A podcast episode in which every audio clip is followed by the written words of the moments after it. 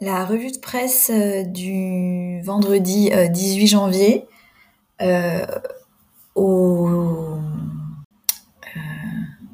au programme, le Donald Trump est positif au coronavirus.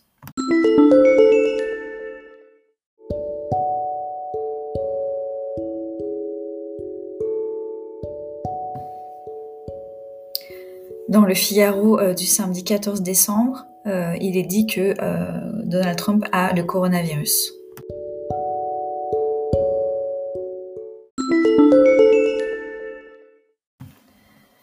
Par contre, dans le Libération du 14 décembre, il nous est dit qu'il il n'a pas le coronavirus. voilà, donc c'était la revue de presse de ce jour. Euh, les, euh, tous les titres euh, concordent à dire que il n'avait qu'à porter un masque.